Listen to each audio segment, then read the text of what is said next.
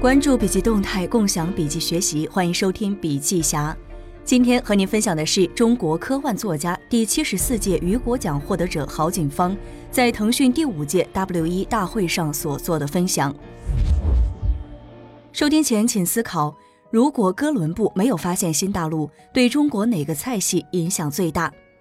明年可以学英语，也可以学编程，你会选择学什么？为什么？我今天作为一个科幻小说家被邀请，所以就轻松一点，给大家讲讲有关人工智能的故事。前些日子看过一部电影叫《机械姬》，讲的是一个很有钱的老板请了一个科学家去帮他测试他的人工智能能不能通过图灵测试。我今天要讲的故事是前一段时间又有一个老板他请我过去。说你作为一个科幻作家，帮我测一测，我刚刚花了大价钱买的人工智能机器不能够通过图灵测试。图灵测试是目前认为判断人工智能是否达到人类智能的一种方法，让人类与人工智能对话。如果这个人能够判断出对方是人工智能，则还没有达到人类智能；如果不能分辨出对方是人还是人工智能，则这个人工智能已经等同于人类的智能。第一个测试题：如果哥伦布没有发现新大陆，对中国哪个菜系影响最大？答案是川菜。这个题目对于我们人类来说实在是太简单了。我们都知道，哥伦布从美国带回了南瓜、玉米、红薯、花生、辣椒，还有很多别的食物。对哪个食物影响最大？对于吃货界来说也不难回答。如果没有辣椒，就没有川菜，所以肯定是对川菜影响最大。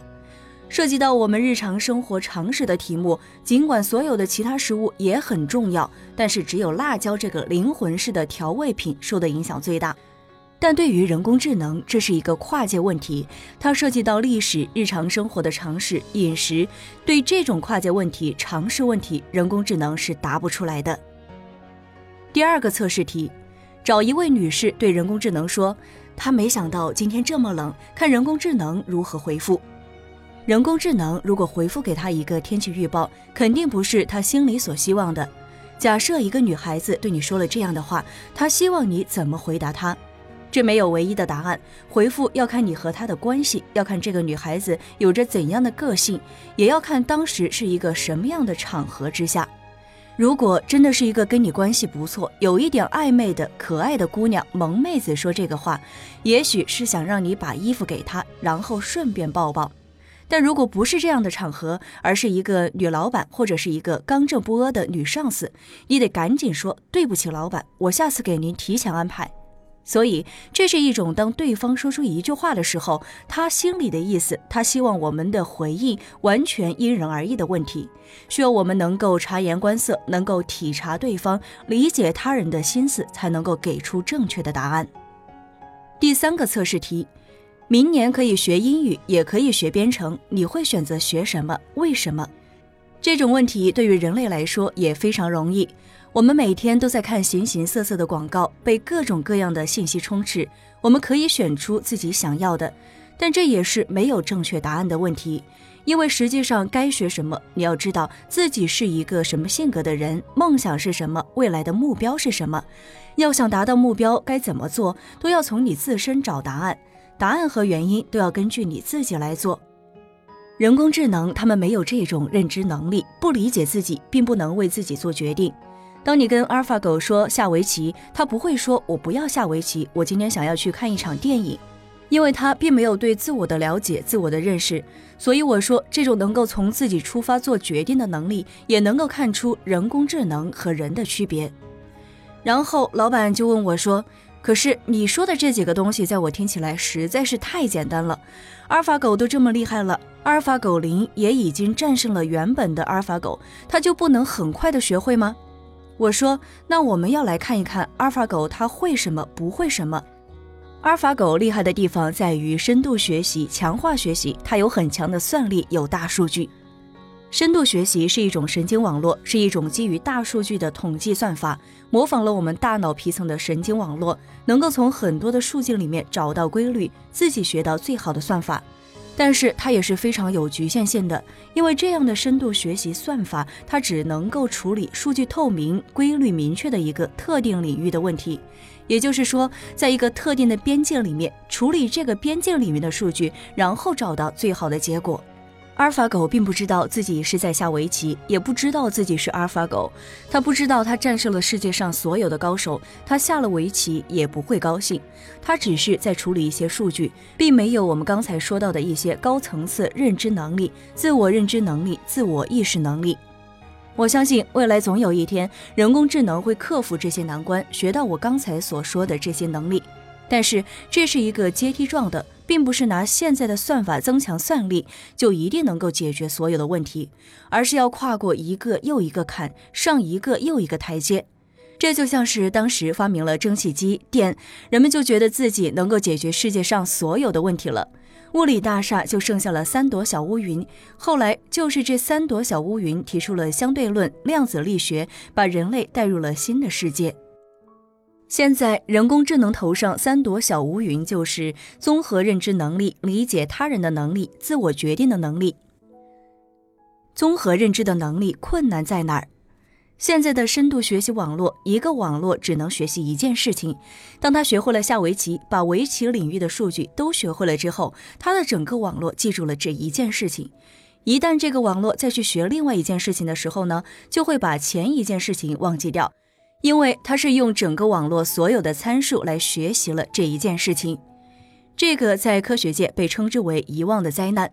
一个网络，一个这样的人工智能只能干一件事情，不可能像我们人一样有通识的能力。我们人和人工智能有很大的不同，就是我们人是触类旁通的。当我们学习了政治、经济、历史、社会文化、家庭日常生活的做饭、交通出行，我们不会认为这些都是不同领域的事情，我们是会把它融会贯通、融在一起。人类在我们的头脑当中有一个世界模型，很多时候我们并没有意识到这个世界模型的存在，但是这个世界模型非常重要，它就是我们对物理世界、对于人情世故这个世界常识的来源。当我们有了这样的世界模型，当我们在看眼前的一幅二维画面的时候，我们会用自己的头脑当中的知识，把这个画面构建成一个三维的栩栩如生的画面。为什么自然语言处理会很难？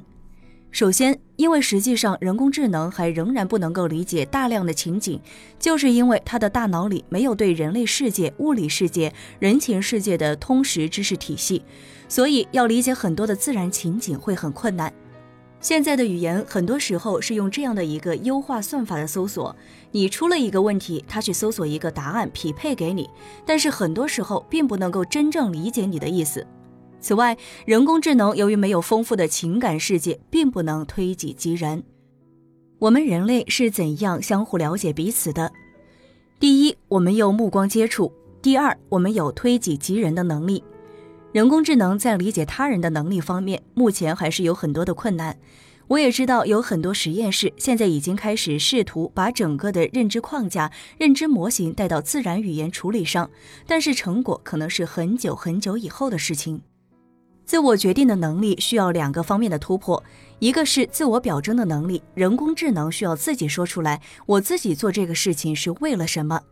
这种真正提取出对自己来说有意义的因果表达能力，使得我们做很多事情可以举一反三，从一件事情学到的东西可以带着这样的因果关系用到另外的事情上。